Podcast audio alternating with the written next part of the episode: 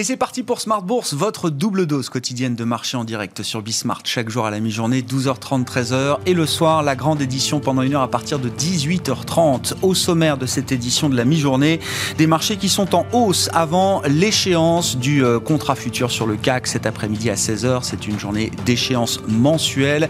L'expiration des euh, produits dérivés et contrats futurs sur les indices pour le mois de mai. Le CAC qui reste en attendant proche de ses plus hauts récents, atteint euh, mardi à plus de 6400 Le CAC qui tourne autour de 6375 points à mi-séance. Vous aurez le résumé complet dans un instant avec Nicolas Pagnès depuis la salle de marché de Bourse Direct.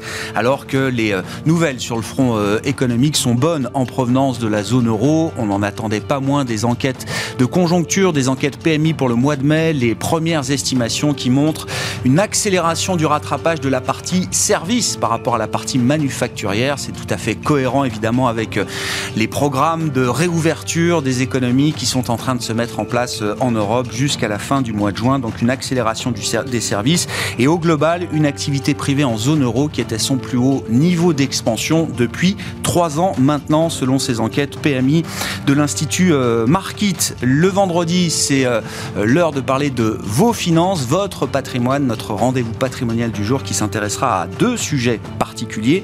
L'ISR, évidemment, incontournable désormais. Comment choisir ces fonds ISR et puis l'autre sujet concernant l'immobilier, la pierre angulaire du patrimoine des Français.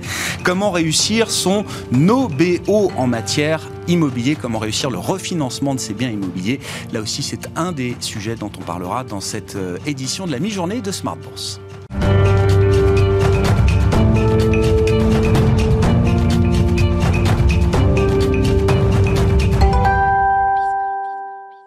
Mais d'abord, tendance, mon ami, les infos clés du jour sur les marchés à mi-séance en Europe, c'est avec Nicolas Pagnès depuis la salle de marché de Bourse Directe. La tendance est toujours à la hausse à la Bourse de Paris au sein euh, de cette séance marquée par la publication des indices PMI Flash en zone euro euh, depuis euh, ce matin, mais aussi marquée par l'arrivée à échéance de plusieurs produits dérivés, notamment les options ou encore les contrats futurs, ce qui entraîne, généralement des volumes plus importants au sein de cette journée dite des trois sorcières. En ce qui concerne les PMI Flash publiés tout au long de la matinée, ils montrent dans l'ensemble une reprise de l'activité au mois de mai dans les premières estimations en zone euro. En zone D'ailleurs, euh, tout d'abord, l'activité dans le secteur privé atteint son rythme le plus euh, élevé depuis euh, plus de trois ans et progresse à 56,9 points au mois de mai après 53,8 points au mois d'avril. Une tendance portée par une forte reprise dans le secteur des services qui est venue s'ajouter au dynamisme déjà présent dans le secteur manufacturier. Avec les différentes mesures de déconfinement, le secteur des services en zone euro voit son indice PMI passer de 50,5 points au mois d'avril à 55,1 points au mois de mai, largement au-dessus du consensus. En France, la situation est similaire avec un indice PMI flash composite de l'activité globale qui se redresse à 57 points au mois de mai avec dans le détail une activité des services qui remonte à 56,6 points en mai donc contre 50,3 points au mois d'avril tandis que l'activité manufacturière progresse de son côté à 59,2 points contre 58,9 points au mois d'avril. En Allemagne en revanche, si les services atteignent leur niveau le plus élevé depuis près d'un an à 52, 8 points. Les tensions d'approvisionnement pèsent sur l'activité manufacturière, dont euh, l'activité manufacturière qui semble reculer selon euh, l'indice PMI Flash au mois de mai. L'indice qui passe de 66,2 points au mois d'avril à 64 points au mois de mai. Les investisseurs qui découvriront euh, cet après-midi les, les, estimations PMI Market pour les États-Unis, mais aussi en zone euro, l'indice de confiance des consommateurs. Et si on regarde à présent les valeurs qu'il faut suivre depuis ce matin à la Bourse de Paris, on note que Saint-Gobain annonce l'acquisition de Criso. Euh, Criso, euh, société spécialisée dans la chimie de construction, une euh, transaction à 1,02 milliard d'euros financée par Saint-Gobain avec le produit de cession réalisé ces dernières années. On note également que Valorec annonce un résultat brut d'exploitation à 80 millions d'euros au premier trimestre, en progression de 17,6% sur un an, alors que son chiffre d'affaires, justement, lui, baisse de 17% environ à 702 millions d'euros. On note toujours avec des publications d'entreprise que Colas fait état de son côté d'un chiffre d'affaires en progression de 3% sur un an à 2 milliards d'euros. Colas qui affiche une perte nette de 227 millions d'euros, soit près d'un quart de moins que les 300 millions d'euros de pertes à la même période il y a un an. Et De Richebourg voit de son côté son résultat net triplé à 73,6 millions d'euros pour le premier semestre cette fois-ci de son exercice décalé. Son chiffre d'affaires progresse lui d'un peu plus de 25% à 1,65 milliard d'euros. Et on finit euh, ce point de la mi-journée avec euh, quelques indicateurs clés sur les marchés financiers, notamment euh, le prix du baril de Brent, donc en ce qui concerne le pétrole, un baril de Brent qui est à la mi-journée aux alentours des 65 dollars, l'euro-dollar qui lui est à 1,22 dollars pour 1 euro, et on regarde également le, le, rendement obligataire à 10 ans aux États-Unis qui lui est aux alentours des 1,63%. Nicolas Pagnès avec nous en fil rouge tout au long de la journée sur Bismart depuis la salle de marché de Bourse Direct.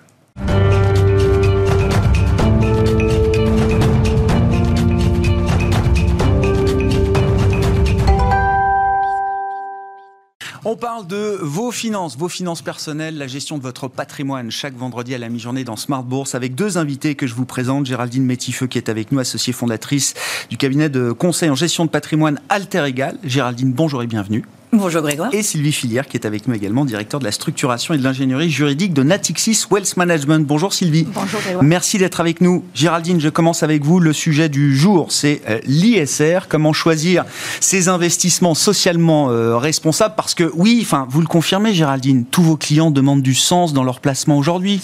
Oui, alors je suis pas sûr qu'ils sachent vraiment le qualifier, mais en tout cas, oui, il y a un moment où l'ISR, c'est pas la tarte à la crème, mais l'ISR, c'est une requête de nos clients. Ils en ont entendu parler. Nous, on en parle, et dans le milieu professionnel, évidemment, on parle que de ça. Mais oui, les clients des CGP sont au courant quand même de ce type d'investissement aujourd'hui. Ils sont complètement au courant, ils sont en demande. Et en revanche, il faut faire un tri derrière. Et c'est là où notre job euh, peut être intéressant pour un peu aiguiller les épargnants sur bah, l'ISR, il y en a partout, mais lequel je choisis? L'investissement socialement responsable, et, et peut-être partons de là qui repose sur ces fameux critères ESG. Exactement. Euh, comment vous définissez d'ailleurs cette grille d'analyse extra-financière, euh, Géraldine? Alors, moi, je ne la définis pas, mais l'AMF, l'autorité des marchés financiers, le fait très très bien sur son site internet. Effectivement, il faut, il faut rappeler, vous avez raison Grégoire, que l'ISR s'intègre en fait dans une démarche ESG. Et l'ESG, c'est ce qu'on a souvent en tête que l'environnement. Donc, on a un peu. Euh, voilà. Mais c'est pas que cela, c'est des critères environnementaux, pas facile à dire, pardon, des critères sociaux et de gouvernance. Et il y a quelques exemples bien sûr. sur le site de, de l'AMF, comme les émissions euh, de CO2, la consommation d'électricité, le recyclage de déchets pour le pilier E, hein, le pilier euh, environnemental naturellement, la qualité du dialogue social, l'emploi des personnes handicapées, la, formation des salariés pour le pilier social mhm. et le pilier G, le pilier gouvernance, où on retrouvera la transparence des rémunérations, par exemple, des dirigeants, la lutte contre la corruption, la féminisation des conseils d'administration et ainsi de suite. Donc voilà, ça englobe quand même assez largement, le, le, SG est assez large comme, euh, comme définition. Qu'est-ce qui fait qu'un fonds est ISR euh, C'est ça qui est intéressant, c'est comprendre la mécanique entre les critères d'analyse extra-financiers ESG. Euh, e Est-ce que c'est suffisant pour caractériser un fonds comme étant un fonds ISR, d'autant qu'il y a un label aussi hein, qui existe aujourd'hui et qui labellise euh, des centaines de fonds euh, sur la place euh, aujourd'hui. Hein. Oui, alors c'est peut-être aussi le défaut de ce label ISR où on s'y retrouve peut-être pas très bien. Mais ça vient peut-être aussi du fait que l'ESG est aussi très très large. Pour s'y retrouver, euh, dans, dans, pour qu'un fonds soit ISR, il faut pas seulement qu'il exclue par exemple des sociétés qui emploieraient des, mineurs dans le textile par exemple. C'est pas que cela. Il faut pas juste avoir une liste exclusive d'exclusion, pardon. Il faut avoir une vraie démarche liée à la durabilité de l'entreprise. il faut avoir une démarche ESG pour la gestion de sa société et, l'appliquer pour la gestion de ses fonds, de ses OPC. Exclure des secteurs ou des univers d'investissement, ça ne suffit pas à caractériser un investissement socialement responsable. Exactement. C'est-à-dire que si vous vous souvenez, il y a quelques années, on, excluait, euh, on pouvait exclure l'armement, par exemple. et là, c'est pas suffisant. C'est Pas, ces démarches-là ne sera pas suffisantes. Il faut vraiment avoir. Le tabac, les armes, ça suffit pas pour dire mon fonds est ISR. Non, ça suffit pas. Alors, ça suffit même pas pour dire qu'on est ESG. Donc, c'est dire eh que ça suffit pas pour dire qu'on est ESR. Et en fait, dans l'ESG, et pour être ISR, il faut avoir en fait un euh, publier en fait même euh, une recommandation de l'AMF. Hein, il faut même publier un guide, euh, une charte de transparence, un guide de transparence. Il faut adhérer à des chartes par exemple la charte PRI des, Nations Unies. Mais quand on a dit ça, il ne faut pas oublier que adhérer, label, mm. ça veut dire payer aussi. Ah oui, ben oui bien sûr. Donc parfois le ESG peut être parfois un peu plus vertueux finalement que l'ISR parce qu'on va voir qu'on va trouver des fonds qui sont certes ESG mais pas forcément ISR. Les deux ne s'imbriquent pas. C'est-à-dire que l'ISR est nécessairement ESG mais le ESG ne veut pas dire ISR. Une fois qu'on est ça, il faut qu'on s'y retrouve quand même. Comment on fait son choix, sachant qu'il existe en plus, alors vous l'avez dit, le ESG c'est très large, euh, c'est une grille d'analyse finalement très large. Il faut que ce soit une démarche positive des gérants, euh, vous dites, pour caractériser le côté euh, socialement responsable. Il y a différents styles ou différentes approches également qui existent, euh, Géraldine. Tout à fait. Alors, il y en a vraiment beaucoup. J'ai pris un parti hein, d'en prendre deux pour, parce qu'elles sont pas très, pas des approches caricaturales, mais elles sont assez opposées. Euh, d'abord, il y a l'approche euh, best effort, avec mon meilleur anglais. Qu'est-ce qu'on met là-dedans? En quand on choisit d'être un fonds ISR Best Effort ou SG Best Effort C'est-à-dire qu'on va choisir des sociétés qui vont faire leurs meilleurs efforts pour atteindre tel ou tel objectif du pilier euh, d'un des piliers ESG ou de plusieurs piliers ESG. Euh, donc ça veut dire qu'aujourd'hui elles ne sont pas forcément très ESG compatibles à date au moment où on se parle, mais qu'elles tendent à le devenir extrêmement vertueuses. Euh, là-dedans, on va pouvoir retrouver des fonds comme des, pardon, des sociétés comme Total. Bien sûr. qui à date, c'est voilà, c'est plutôt l'énergie fossile, on met de l'essence dans sa voiture, mais c'est en fait une, entreprise qui s'est fixé un objectif de zéro carbone, émission zéro carbone en 2050, et qui met euh, des milliards d'euros euh, dans, dans, cette, euh, dans cet objectif. Donc elle devient vertueuse. Là, on s'intéresse à la, dynamique, à la trajectoire et à la crédibilité de la trajectoire des entreprises. Exactement. Et puis comme ce sont des sociétés cotées, il y a quand même des points de, rendez-vous. Bien sûr. Donc on ne fait pas n'importe quoi en, se disant tiens, ben, je vais mettre ESG. Donc voilà, c'est ça, mais c'est aussi des actions chinoises. Euh, parce que la Chine, euh, intuitivement, on charbon, tout ça. même, même, des gouvernance, hein, pour, sortir juste du E de l'ESG, euh, la question de la gouvernance en Chine, elle peut se poser. même sociale. Pour un certain nombre d'entreprises. et la question sociale, évidemment. Et, pour autant, bah, c'est encore dans cette catégorie best effort, on va pouvoir trouver des sociétés ou même une dynamique économique qui souhaitent se mettre dans l'ESG parce que font, bah, fondamentalement, tout le monde va être ESG un jour. Hein. On, a, on a tous vu passer le règlement SFDR en Europe, où toutes les sociétés même de la taille modeste d'Alter devrait également avoir euh, une implication ESG. SFDR, c'est la, la, réglementation de, la règle de déclaration, c'est ça effectivement, de la, partie responsable ou soutenable de vos activités. Exactement, de, de, durabilité de l'entreprise, de pérennité et ainsi de suite. Bon, alors il y a l'approche best effort, effectivement. Il y a des approches beaucoup plus euh, restrictives euh, dans, dans l'ESG également. Hein. Tout à fait. Ben, il y a par exemple le, best practice. En fait, là, c'est enfin le best practice, le best in class. Où là, en fait, tout simplement, c'est euh, bah, celui qui a déjà tout bon. C'est celui qui a déjà coché tous les piliers, qui ou un maximum dans chacun des piliers, qui a déjà mis en place tous les efforts, qui n'a plus de bouteilles d'eau en plastique dans ses bureaux, mhm. qui a une parité parfaite dans son conseil d'administration, etc. C'est ceux qui remplissent déjà toutes les cases. Bon, ils ne doivent pas être très nombreux, mais en tout cas, c'est une autre façon de le voir les choses.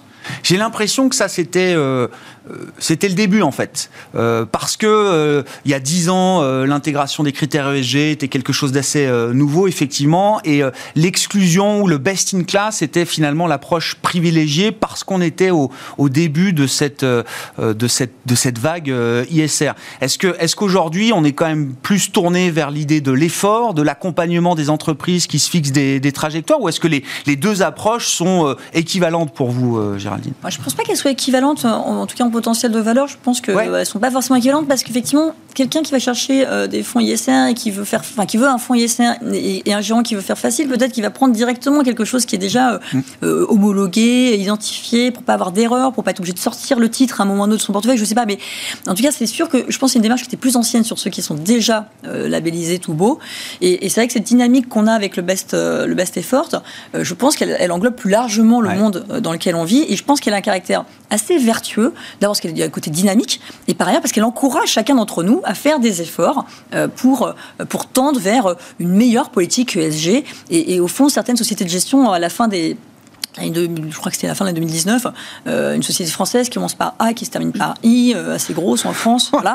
Bah, elle, par exemple, elle, avait considéré que tous ses mandats seraient ISR à fin 2020. Donc ça, ça a poussé quand même tout le monde à, s'orienter vers, vers le SG, vers l'ISR. Et c'est en soi vertueux.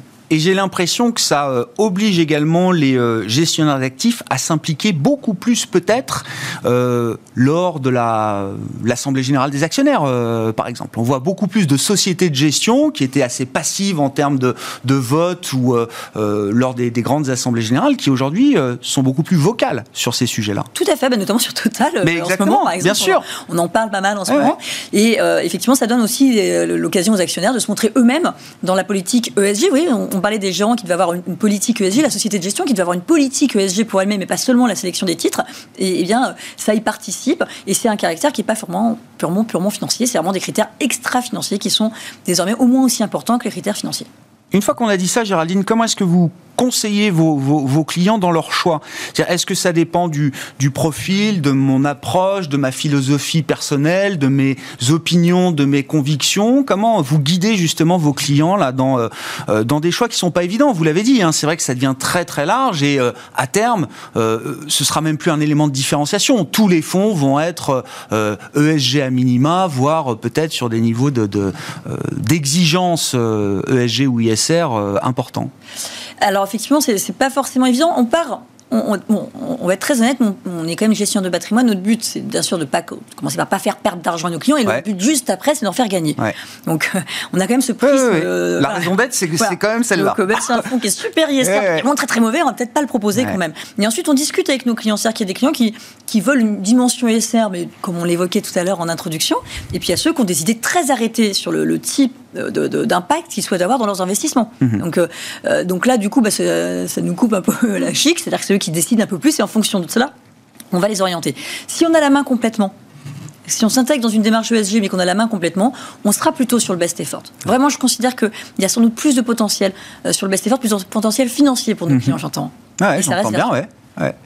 Et euh, la question justement de la performance financière, c'est toujours une question qui se pose du point de vue des, clients. Bien sûr, il y a toujours l'idée que peut-être en allant vers des euh, investissements plus socialement responsables, je vais devoir dégrader un peu mes objectifs de rentabilité ou est-ce que cette question-là, il y a eu beaucoup de recherches euh, dessus, hein, et je crois que tous les gérants peuvent vous démontrer euh, avec force de graphique, de tableau, que non, il n'y a pas de perte de, performance et même peut-être une génération supérieure de performance, mais du point de vue des clients, l'idée est toujours... Bah, en fait, ils vous disent, au fond, je veux bien sur cette partie-là moins gagner ou euh, voilà. D'accord. ils sont prêts à se. ouais, ils sont prêts, ça c'est dans le discours. Ouais. Après, euh, je suis pas sûr. Hein. Ouais, c'est ça. si l'autre a fait beaucoup mieux, le copain, je suis pas sûr qu'il me dise la même chose. Mais on a la chance d'avoir des fonds ISR. Et euh, on, pourra en citer quelques-uns si vous le souhaitez. On a la chance d'avoir des fonds ISR qui en réalité sont très performants de nos jours ou qui sont malgré tout très performants. Et objectivement, quand on regarde hein, dans, les fonds qu'on a choisis pour nos clients, sur, si on regarde par exemple depuis euh, le, début de la crise, euh, de, enfin plutôt la fin de la crise, la fin, la, fin de la crise financière, mm. j'entends, oui, bien 2020, dans les fonds qu'on a choisis, au moment où on l'a fait, Grégoire, très honnêtement, on n'a pas regardé trop ISR. Hein, euh, on a regardé ce qui pouvait rapporter à nos clients, mais il se trouve que dedans, il y avait des fonds ISR. Ouais. Donc, et, ça, et, la performance était parfaitement au rendez-vous sur les deux niveaux.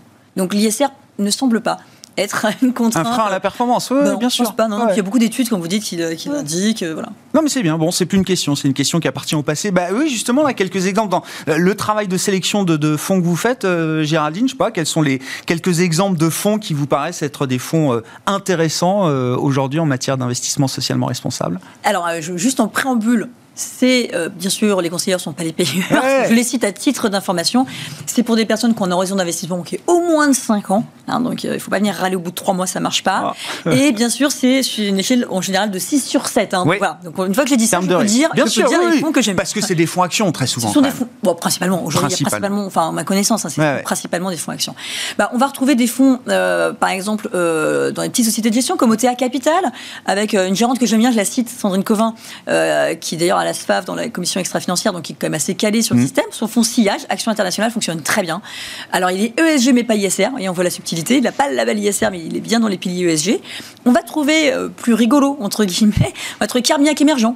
La société de gestion bien connue, Carmiac Gestion, qui est un fonds ISR. Donc, euh, euh, ça peut paraître un peu curieux comme ça, mais on peut quand même aller loin dans l'ISR, on peut quand même diversifier dans les actions.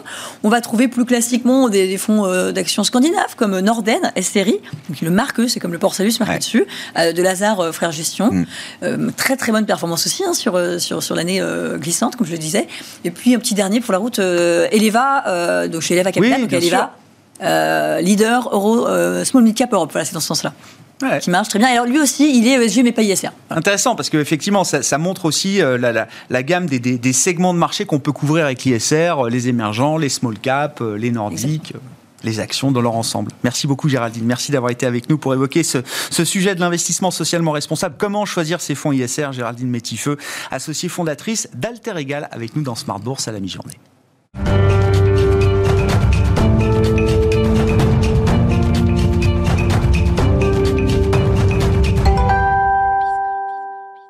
Et le sujet immobilier du jour, donc, avec Sylvie Filière, je le rappelle, directeur de la structuration et de l'ingénierie juridique de Natixis Wealth Management. Sylvie, on parle avec vous, alors, de l'opération OBO en immobilier, Owner Buy Out, une opération de refinancement de ces biens immobiliers. Vous allez nous expliquer effectivement, alors déjà, à quel objectif répond ce type d'opération et comment ça marche? Alors, d'abord, l'OBO, effectivement, c'est un terme qui n'est pas forcément familier pour tout le monde.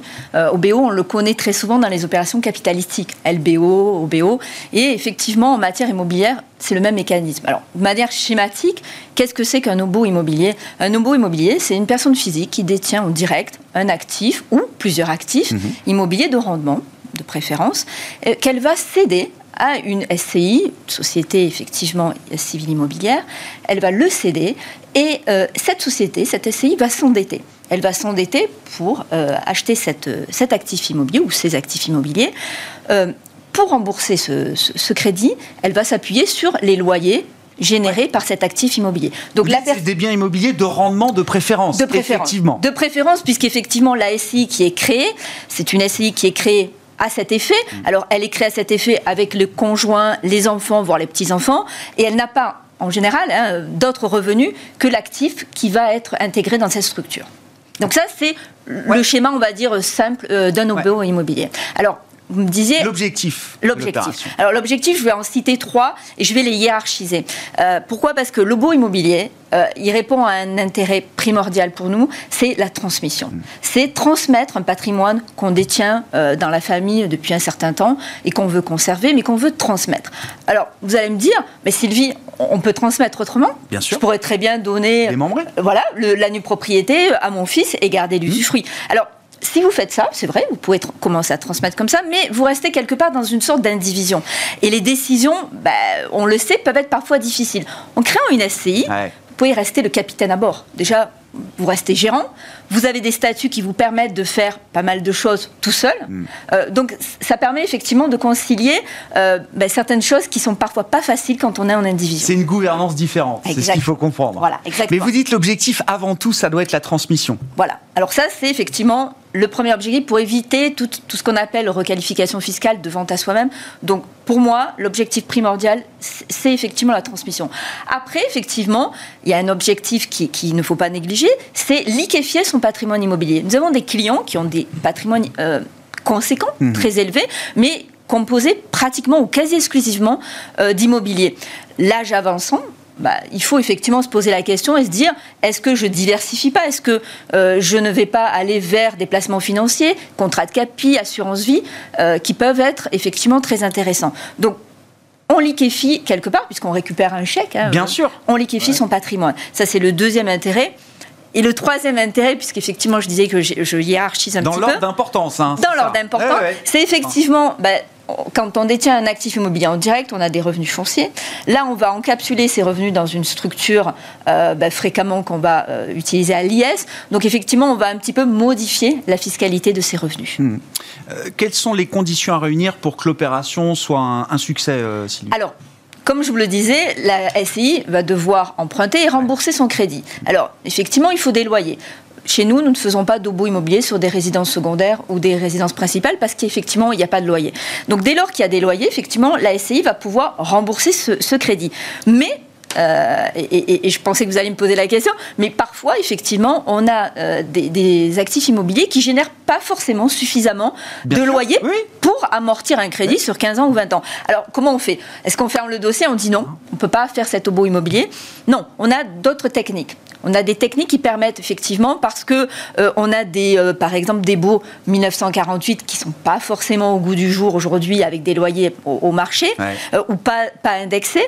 Qu'est-ce qu'on va faire? On va prendre, si je prends une base 100 de mon actif immobilier, on a une première technique qui est de dire, ben voilà, votre actif immobilier, il vaut 100.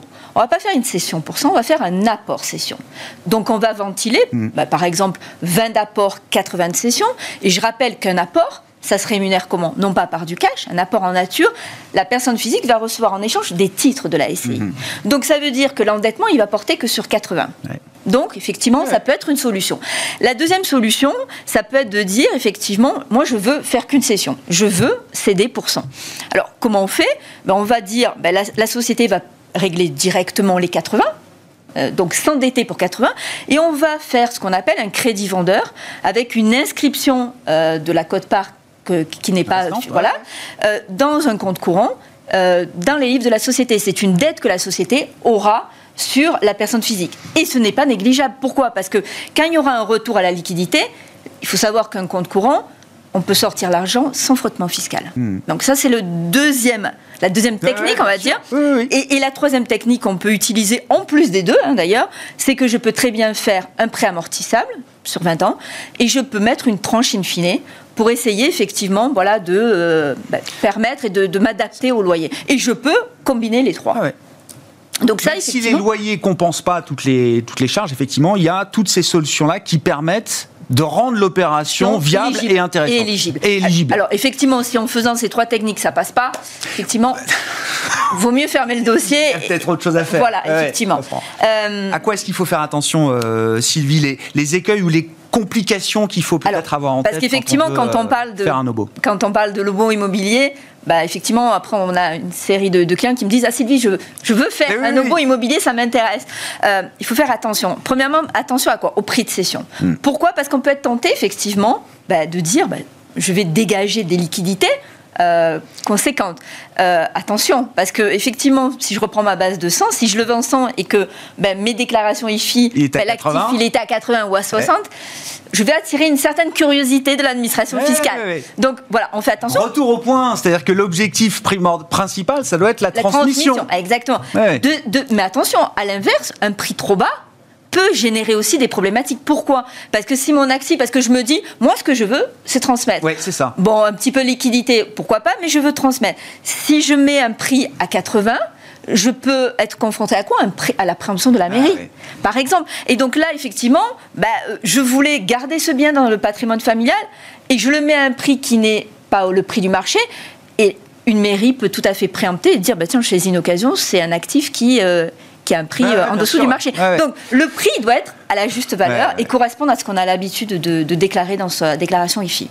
Ça, c'est le premier aspect, premier écueil. Le deuxième écueil, c'est qu'effectivement, quand on fait un nouveau, l'actif doit être pas ou peu endetté. Pourquoi? Parce qu'effectivement, lorsque je vais générer des liquidités, si ces liquidités sont obérées par le remboursement du crédit, ben finalement, même si, hein, Grégoire, je, reviens, c'est pas l'objectif, mais, mais, quand même, euh, ça dessert l'intérêt. Ça dessert un petit peu l'intérêt.